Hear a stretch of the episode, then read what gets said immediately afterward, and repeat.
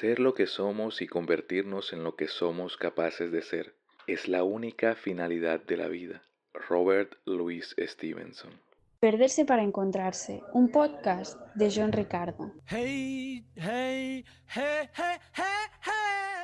Hola, ¿qué tal? Sé muy bienvenido o bienvenida a un nuevo episodio de Perderse para encontrarse, la guía para hacer cuando no sabes qué hacer. Yo soy John y como cada lunes o la mayoría de los lunes, estoy aquí para acompañarte en un episodio más, en un análisis más, en una reflexión más. Si es la primera vez que escuchas uno de nuestros episodios o si ya eres un escucha recurrente, también te recuerdo que este es un espacio donde aprovechamos las buenas historias, las historias que nos llenan de ritmo, de nostalgia, que nos hacen vibrar, que nos hacen creernos cantantes y artistas, aunque no lo seamos del todo las series que nos hacen soñar, reflexionar y creer en un futuro esperanzador. Aprovechamos todas esas buenas historias para aprender un poco más sobre salud mental y desarrollo personal. El día de hoy me encuentro no emocionado, sino lo que le sigue por terminar esta trilogía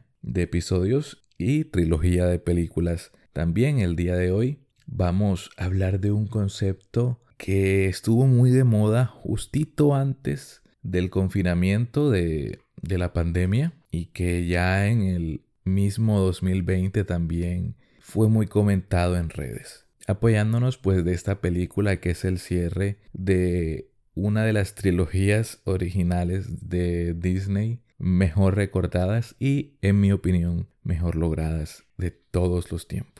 Y me refiero a Disney Channel. Y bueno, también podríamos decir que trilogías en general, porque a Disney no se le da muy bien eso de las secuelas. Y aquí pues se logró, se logró mantener el nivel, el espíritu y el alma de las películas. Si bien no son una obra maestra del cine, sí saben qué son, saben cuáles son sus puntos fuertes y los aprovechan al máximo. El día de hoy vamos a terminar esta trilogía de análisis de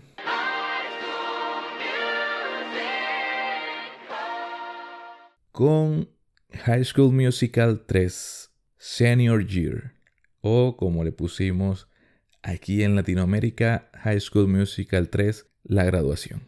Es la tercera entrega de pues la saga de películas de High School Musical. Fue estrenada en 2008, conserva a su director Kenny Ortega y a su reparto principal encabezado por Zac Efron, y Vanessa Hutchins. Esta tuvo la particularidad de que se estrenó en cines antes de estrenarse en la televisión, aunque creo que aquí en Latinoamérica sí estrenó directo a televisión, pero allá en Estados Unidos estrenó en salas de cine y con un presupuesto de 11 millones de dólares, que si bien es mucho dinero, es un muy bajo presupuesto para una película de cines y recaudó solo en Estados Unidos 252 millones de dólares. Wow. Entonces, sin más dilación ni introducción, vamos a darle de lleno al análisis del día de hoy.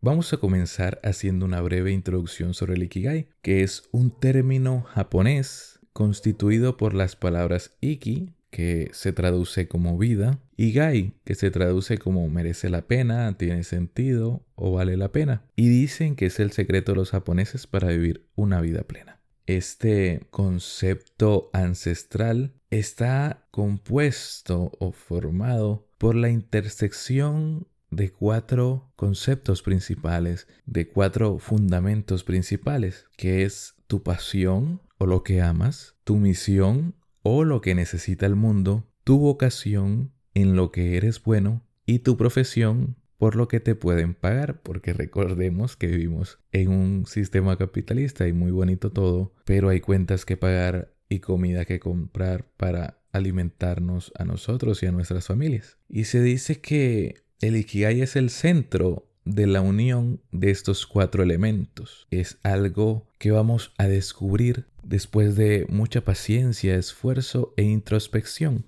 No es como que el Ikigai es un concepto ancestral allí y se ha popularizado por el libro Ikigai, el secreto de los japoneses para una vida plena, donde se promociona este curioso caso de la longeva edad de los ciudadanos de cierta prefectura de Japón. Es decir, en una isla de Japón llamada Okinawa, no es para nada raro ver algunos ancianos, algunas personas de la tercera edad, sobrepasar la barrera de los 100 años, algo que aquí en Latinoamérica pues ya cada vez es más y más escaso, aunque los avances de la ciencia hicieran pensar que no y pues el promedio de edad máxima ha subido, no llegamos a los 100 años y allí sí, ellos atribuyen entre otras cosas y otros conceptos a esto, al tener claro el sentido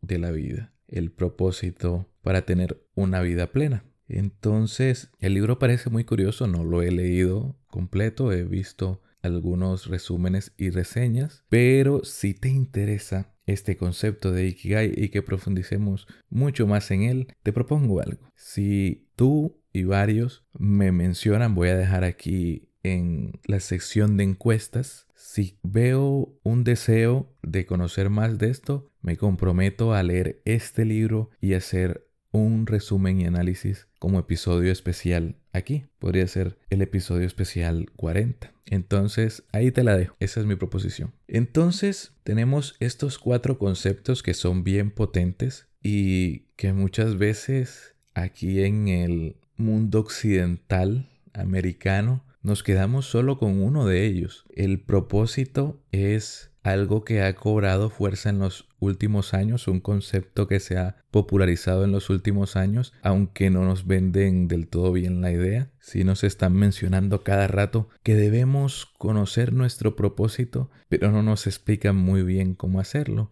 o no los explican de una manera poco realista o convincente. La profesión, pues, claro que sí, aunque por lo general la tenemos vista muy pero muy desconectada de nuestra vocación, es decir, prima el interés monetario, que no está mal. Ya dijimos que hay cuentas por pagar y barrigas por alimentar, pero a la larga se hace insostenible el ejercer una profesión solo por motivaciones económicas. Y es lo que nos dice el Ikigai, que cuando nos quedamos solo en uno de estos cuatro elementos, de estos cuatro fundamentos, es decir, que si inclinamos la balanza solo para uno de estos, vamos a obtener un resultado, pero siempre vamos a tener un sentimiento de insatisfacción latente. Por ejemplo, si solo nos centramos en nuestra profesión, vamos a sentir una sensación confortable y un sentimiento de estabilidad, pero a la larga ganará la partida la sensación de vacío. Si solo seguimos nuestra pasión,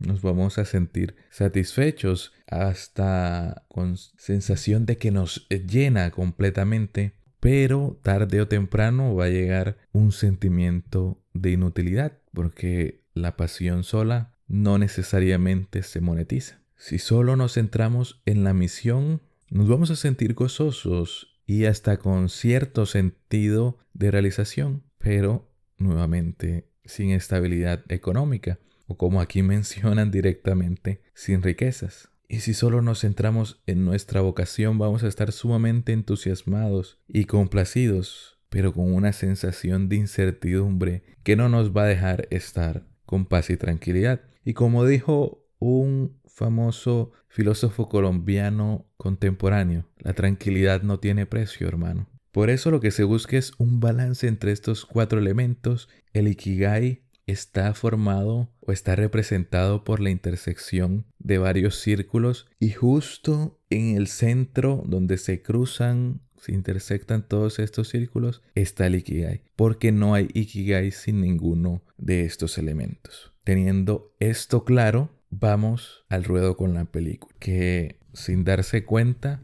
nos va mostrando varias situaciones donde se explica muy bien muchos de estos conceptos que hemos compartido. La película comienza con los últimos 16 minutos del último partido de los chicos de último año, que son pues los chicos que hemos acompañado desde hace dos películas. Este es el sentimiento general de la peli. Esta escena introductoria nos va a mostrar esta sensación que se va a tener todo el tiempo en la película de que falta poco tiempo y quedan pocas experiencias por vivir. Son las últimas semanas, los últimos días de su último año escolar. Ya después de esto, como mencionábamos en la película y en el análisis anterior, todos van a tomar su propio camino, su propio rumbo, buscar sus propias oportunidades y forjar sus propios futuros y encontrar su propio sentido a la vida, su propio ikigai. Y es en este año en general y más, pues en los últimos días de este año, en nuestros casos, que nos sentimos bastante presionados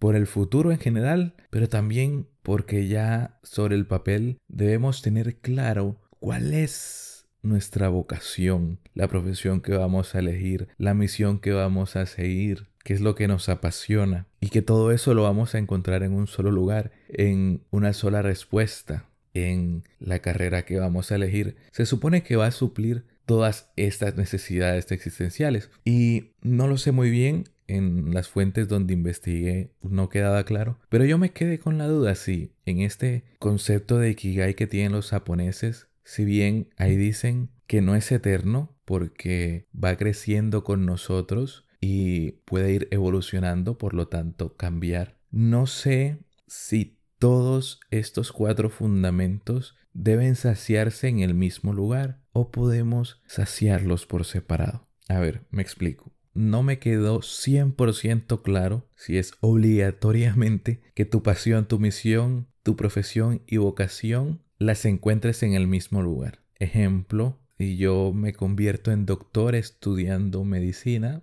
obviamente, allí voy a encontrar mi pasión, mi misión, mi profesión y vocación necesariamente. Ese va a ser mi Ikigai. O por el contrario, en varias fuentes, en varios lugares, voy a suplir estas necesidades y del mismo modo encontrar mi Ikigai. Porque en nuestra realidad, y lo pienso así, es muy difícil que necesariamente nuestra profesión y nuestra vocación compaginen, ahora sumándole pasión y misión en un solo lugar, en un solo sitio, en un solo espacio. Y es un sentimiento que va a perseguir también a Troy, de cierta manera, el sentirse dividido entre dos pasiones. Pero bueno, no nos apresuremos. Troy, por cierto, menciona luego de que acaba el partido, que obviamente ganan los linces, que siente como si el resto del año escolar estuviera persiguiéndolo. Esta sensación que si bien compagina más con el análisis pasado de la ansiedad por el futuro, quería mencionarlo porque es algo que de cierta manera pienso yo que entorpece la búsqueda de nuestro Ikigai. Esa búsqueda interna por el sentido, el significado de nuestra vida. Y que a veces es difícil escucharnos, escuchar nuestra voz interior, nuestros verdaderos deseos, por tantas voces externas que quieren decirnos algo. A veces para bien, a veces para mal, a veces con mucha y justa razón, pero que a la larga, si les prestamos demasiada atención, van a acabar por no dejarnos escuchar nuestra voz interior que al final debería ser la más importante, ¿no? Y es algo que sí le ha pasado a Troy en todas las películas. Y vamos a ir viendo cómo en esta todavía más se encuentra con la sorpresa de que fue postulado para una beca en Juilliard, pero él nunca mandó una solicitud. Y si bien aquí en la vida de Troy en la película es algo positivo porque lo hace, no quiero decir confrontar, pero sí ver directamente una parte de sí que quiere evitar, que siempre hemos visto que quiere esconder, que es esa parte artística. Aquí después vamos a descubrir que es la señora Darbus la que lo postula y con justa razón porque esta parte, esta pasión por las artes, por el teatro y por la canción hacen vibrar al joven Troy y se le da bastante bien pero él nunca se le hubiera ocurrido y si se le hubiera ocurrido nunca se hubiera atrevido a postularse para una beca en Juilliard. Y al final vemos que no la gana, pero le sirve para aceptar una parte de sí. Por eso mencionaba esto de que no necesariamente de una sola fuente nace nuestro Ikigai, porque no es que él es Troy el artista, sino que también sigue siendo Troy el deportista. Como pasaba en la primera película, no solo reducirnos a un solo rol de nuestra vida. Y sí, a veces, aunque suene contradictorio con lo que decía recién, a veces también de afuera se nos puede ir revelando nuestra vocación, pero completamente de afuera no nos van a llegar todas las respuestas. Hay que saber y aprender a escuchar nuestra voz interior para saber discernir y aprender a escuchar las voces de afuera. Por eso quizá a Troy esta sorpresa lo deja muy sorprendido, valga la redundancia, y diría yo hasta disgustado por esta solicitud inesperada. Y justo lo habla con Gabriela, ya después de que tienen el típico tira y afloja sobre la obra de teatro con la que sí o sí tiene que terminar la película, que es la obra de teatro final de esta generación, donde dicen que sí, que no, por los exámenes finales, por las postulaciones a las universidades, ya sabes, por las responsabilidades de finales de tu último año escolar. Pero bueno, al fin terminan aceptando y armando una obra que esta vez es sobre ellos mismos. Y Troy, después de un ensayo, habla justo con Gabriela, donde se hace la típica de restarle valor a eso y, querer echarle la responsabilidad a Gabriela de que lo hace para contentarla. Y no lo culpo, siempre es bueno ganar puntos con tu pareja, siempre que se pueda, aprovechar al máximo las oportunidades que se den. Pero nuevamente Gabriela dice algo muy cierto y es que lo cuestiona de por qué le cuesta admitir algo que es tan obvio ya para todo el mundo. Y es que le gusta el club de teatro y es bueno en eso. Y Troy responde que es muy difícil admitirlo para con su padre y Chad, que es su mejor amigo. Y no quiero hacer spoiler del final, pero en las recomendaciones finales vamos a ver algo al respecto de las relaciones y cómo influyen en el Ikigai. en fin, que después de muchas coreografías e invitaciones al baile, Troy y Chad van a un deshuesadero que es este lugar donde llevan pues los autos que ya no sirven, ya no pueden circular más y algunos los vuelven chatarras, algunos les sacan partes y las venden de segunda mano. En fin, no sé por qué explico tanto que es un deshuesadero. Si todos saben qué es. Y vamos a ver en la conversación que van a tener Troy y Chad, que por cierto es para, están ahí para arreglar el auto, la camioneta destartalada que le regalaron a Troy desde la película pasada y que justo en esta es que falla y falla y falla. Entonces están ahí para encontrar algunos repuestos de segunda mano que pues son más baratos. Y vamos a ver que Troy aún sigue con esta ansiedad, esta incertidumbre por el futuro, pero no es igual a la de la entrega anterior. No es esta incertidumbre de no saber qué hacer en absoluto. Esta incertidumbre de estar en blanco y sentir que el futuro se te tira encima, sino que ahora es una incertidumbre de sentirte dividido. Sabes qué quieres, pero no sabes qué decidir sobre todas esas cosas que quieres, que en el caso de Troy aún más incertidumbre da el hecho de que pues sean cosas que sobre el papel son tan distintas como las artes y los deportes. Sobre el papel, ¿eh? no he dicho que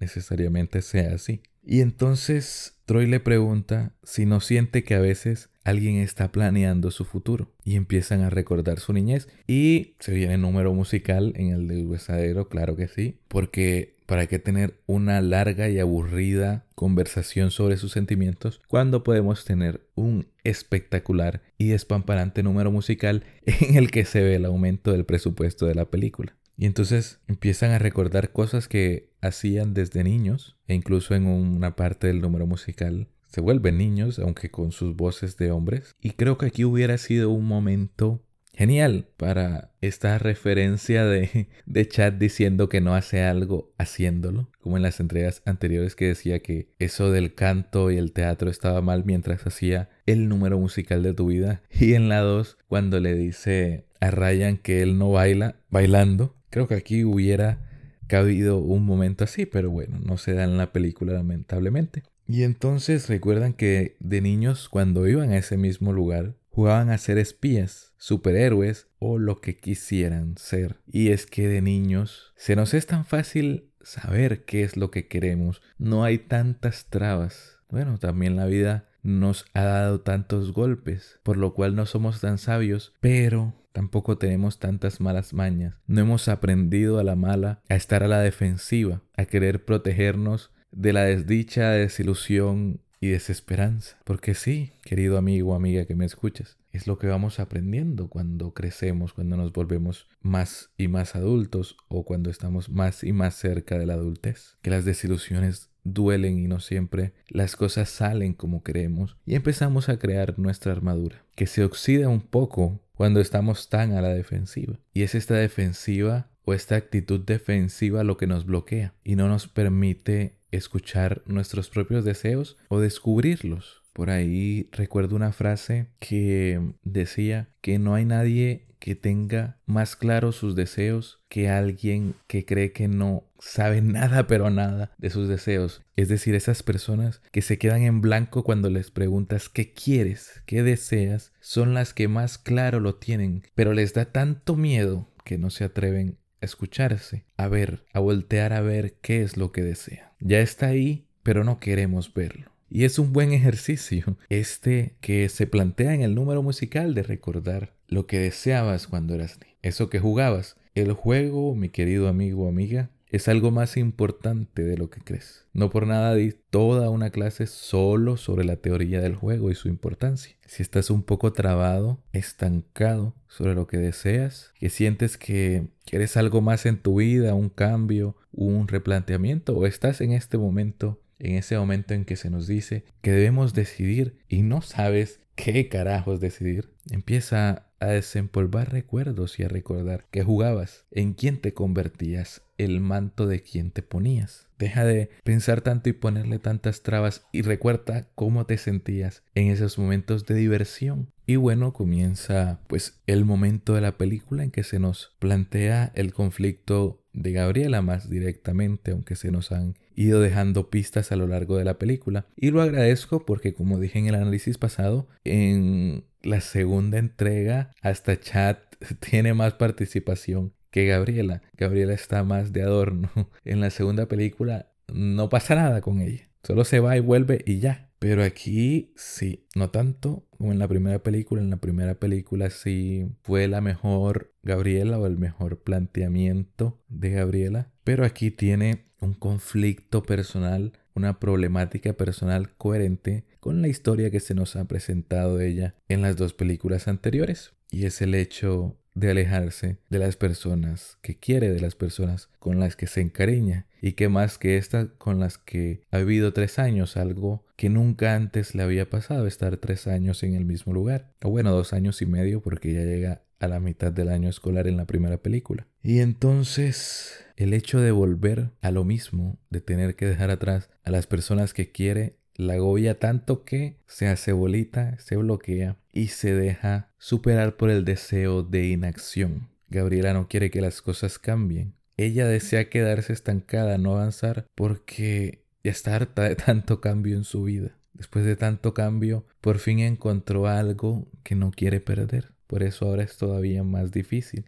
Y ella lo menciona hasta directamente en una de sus conversaciones con Troy hablan directamente sobre el hecho de que ella, y son sus palabras, quiere que las cosas dejen de suceder, quiere que todo se detenga, pero, oh querida amiga, eso no va a suceder aun cuando tú te detengas. Pero ya no hay tiempo para eso ni para la ansiedad que los carcomía en la anterior película. Ni siquiera hay tiempo para lo que los carcomía, para esa ansiedad que los agobiaba la anterior película. Ya no se pueden dejar ganar por la ansiedad y tienen que decidir. Y querido amigo o amiga que me escuchas, el no hacer nada también es una decisión. Cuando sucumbimos a la inacción, al no decidir, sino que la vida decida por nosotros, que la vida nos suceda y no ser nosotros actores proactivos, nos va a doler mucho al final. Y es una de las principales causas del anti-ikigai, es decir, no saber para dónde vas ni qué es lo que quieres. Este sentimiento de estancamiento que cada vez nos invade más. Cada vez escucho más y más adultos jóvenes decir que se sienten estancados. No porque necesariamente están en un lugar que no quieren estar o porque no están en uno en el que quisieran estar, sino por el hecho de que no saben para dónde quieren ir ni dónde quieren estar. Y entonces el enojo y la incertidumbre de ser propuesto para una beca que él no pidió necesariamente, el hecho de tener que separarse de la persona que amas, que es una situación complicada, tengas la edad que tengas. El hecho de que tu pareja y tus oportunidades profesionales no estén en la misma ubicación geográfica es algo muy estresante, muy demandante y muy desgastante. Y pues em, la constante presión de su padre. En las tres películas este hombre solo aparece para hablar de el precio de las matrículas universitarias, lo mucho que lo necesita el equipo de baloncesto y ya.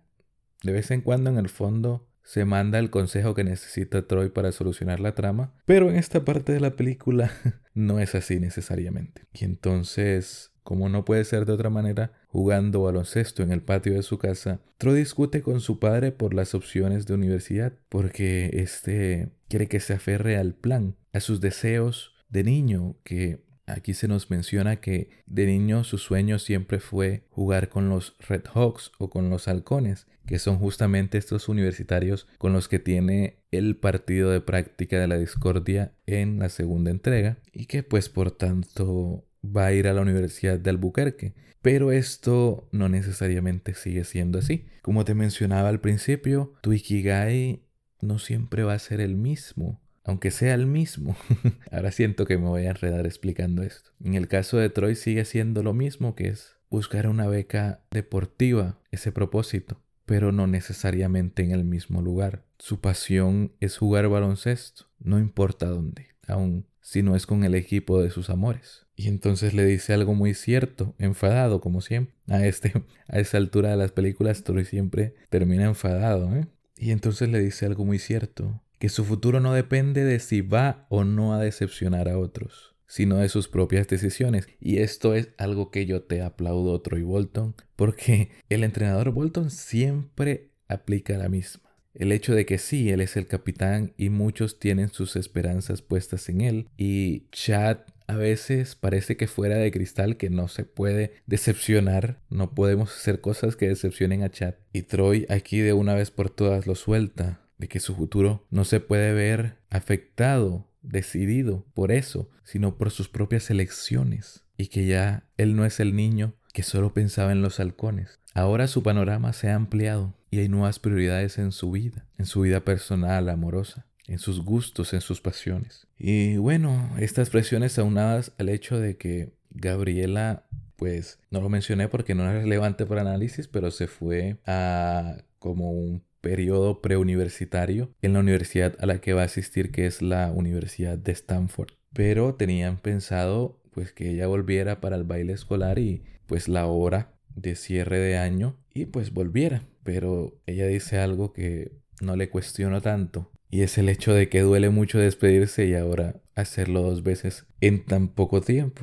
Entonces decide que es mejor un solo madrazo, es mejor una sola despedida e irse. Aunque bueno, en la película no muestran que se despida de nadie, así que pierde un poco de sentido esto y más bien parece que se fuera huyendo. Pero bueno, Troy se manda un viaje como de 1500, 1600 kilómetros de ida y pues el mismo recorrido de regreso porque va, sorprende a Gabriela, bailan y pues se reconcilian y pues vuelven a tiempo para su número musical en la obra de teatro que no sé si era el mismo día del baile o el día siguiente y eso explicaría cómo le dio tiempo a Troy de ir y regresar tan rápido y pues todo un desenlace favorable. Pero esto no hubiera sido posible sin que Troy tomara su decisión y tomara las acciones correspondientes. Y es que nuevamente él solito tirándose el número musical de la película aquí sí que es el número musical de la película porque, wow, cómo se nota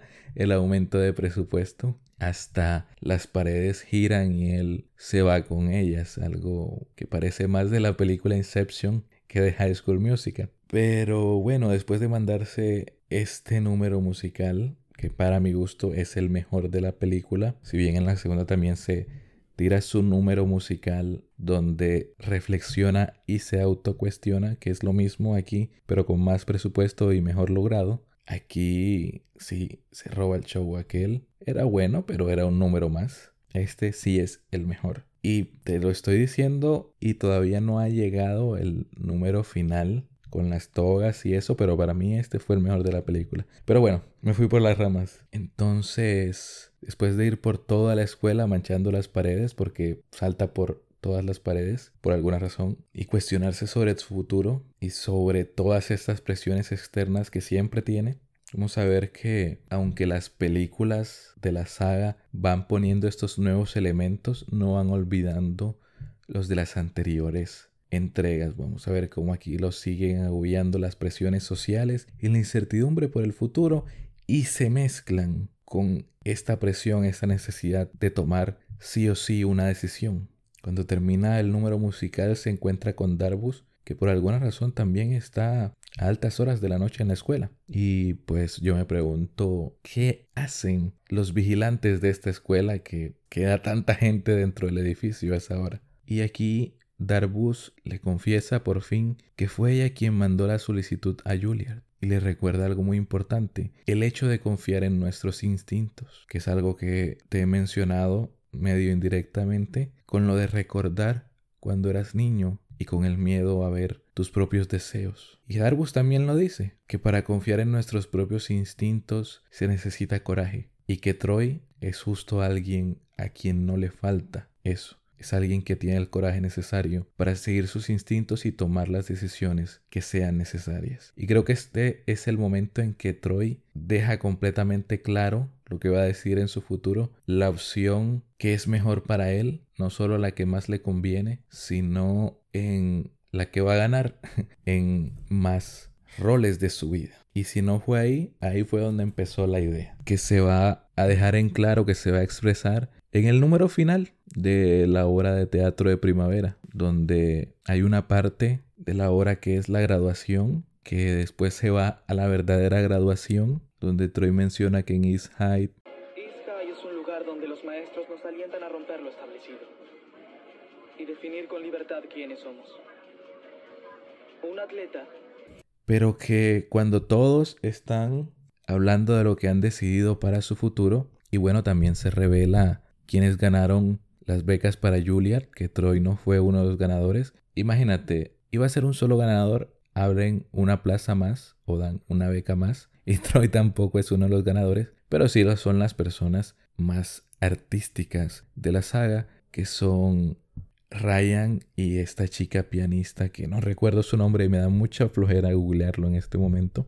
Pero igual Troy ya tenía otra decisión tomada el hecho de que no tiene que elegir entre sus pasiones, solo tiene que elegir un lugar donde puedan compaginar. Es como darle la vuelta a la problemática de la película y darse cuenta que no era el problema, no era necesariamente el problema el decidir entre el arte y los deportes y al mismo tiempo aliviar algo que lo agobiaba y lo estresaba, que era el hecho de estar lejos de Gabriela, sino cambiar la pregunta y decir ¿dónde?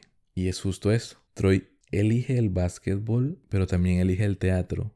Y en la Universidad de Berkeley, California, tienen ambas cosas. Lo aceptaron y además está a 53.3 kilómetros de la Universidad de Stanford y por ende de Gabriela. Y a veces es así. No es elegir entre varias opciones que pues son respuestas que se te están dando y debes escoger una, como si fuera un examen de opción múltiple sino que es hacer algo que ya me hubiera encantado hacer a mí en las pruebas de estado, que es cambiar las preguntas. A veces también no encontramos respuestas a nuestros dilemas personales y existenciales porque no hemos hecho o no nos hemos hecho las preguntas adecuadas. Empieza a preguntarte otras cosas. Empieza a ver eso que te estanca y que te agobia y de lo que no encuentras respuesta y empieza a darle la vuelta hacerte otro tipo de preguntas. Y ahí acaba. Pero como es en la realidad, solo acaba de empezar. No es un felices para siempre, sino el comienzo de una nueva aventura. De ese Ikigai que se estableció y que va a cambiar, va a mutar, va a evolucionar. Pero que con esas herramientas que nuestros jóvenes protagonistas aprendieron a lo largo de esta trilogía, no va a ser más que llenarlos, llenar de sentido y de plenitud su existencia. Y como dice la última canción, es hora de seguir adelante. Pero eso no necesariamente quiere decir que olvidemos el pasado. Seguir adelante, pero siempre recordar sus...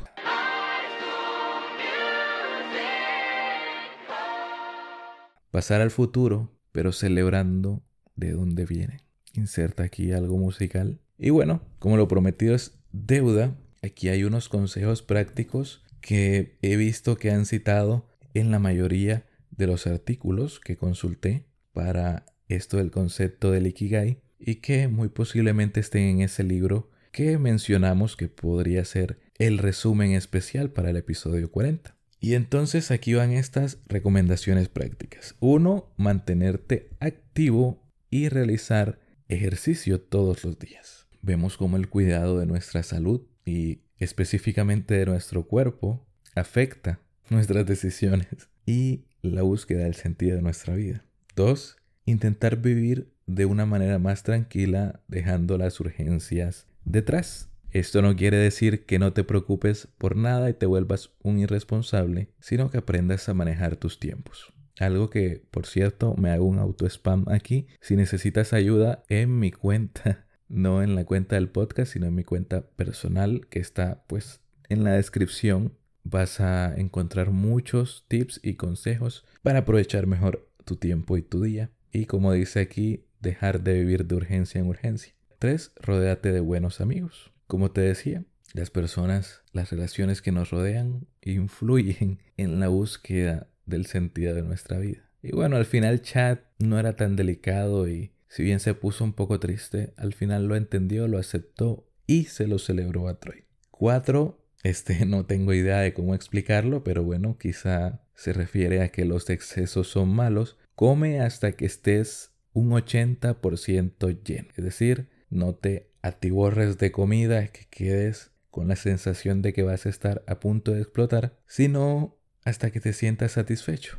Como dice aquí, un 80%. 5. Sonríe. Disfruta el camino, amigo. No solo es la meta, sino el recorrido. 6. Reconecta con la naturaleza. Muy buen consejo. Y 7. Sea agradecido con lo que tienes. Nuevamente conecta con el presente. Ir disfrutando y agradeciendo, sintiéndose afortunado, sintiéndonos afortunados, sintiéndote afortunado, afortunada por lo que tienes mientras consigues lo que quieres, mientras, mientras construyes lo que quieres, mientras descubres quién eres. Incluso siento agradecido con el hecho de no saber qué quieres o de sentirte estancado, porque es una oportunidad de autoconocimiento valiosísima. Y bueno, hasta aquí el análisis, la reseña del día de hoy y hasta aquí esta maravillosa trilogía que quedé con ganas de volverla a ver, esta vez solo para disfrutarla no para analizarla. Vamos a ver, es que también hay muchas cosas por ver como para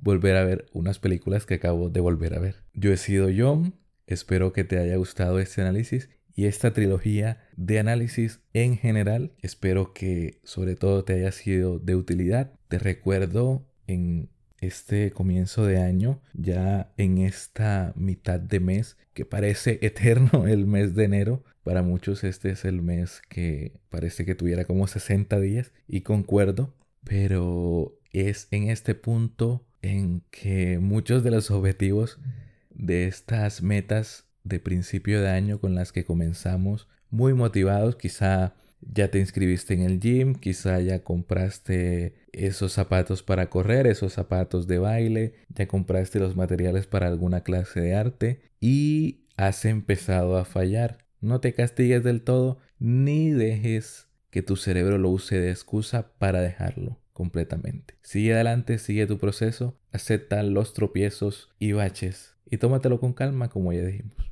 Si quieres apoyar este podcast, puedes calificarlo con 5 estrellas en Spotify. ¿Cómo se hace? Entrando al perfil del podcast. Justo abajo de la foto de perfil hay un icono de unas estrellas. Ahí le picas y le das a 5 estrellas, por favor. Si lo escuchas en YouTube, puedes suscribirte en el botoncito rojo de allí abajo es completamente gratis y si también activas la campanita que está al lado YouTube te manda un mensaje directo cada que subamos nuevo contenido. Si quieres preguntarme algo, sugerirme algún tema o simplemente saludarme y decirme los buenos días, puedes hacerlo a través del Instagram oficial del podcast que, como ya sabes, está en la descripción. Y sin nada más que agregar, espero que estés bien y si no, espero que lo estés pronto. Solo me queda decir que si no nos volvemos a ver, buenos días, buenas tardes y buenas noches.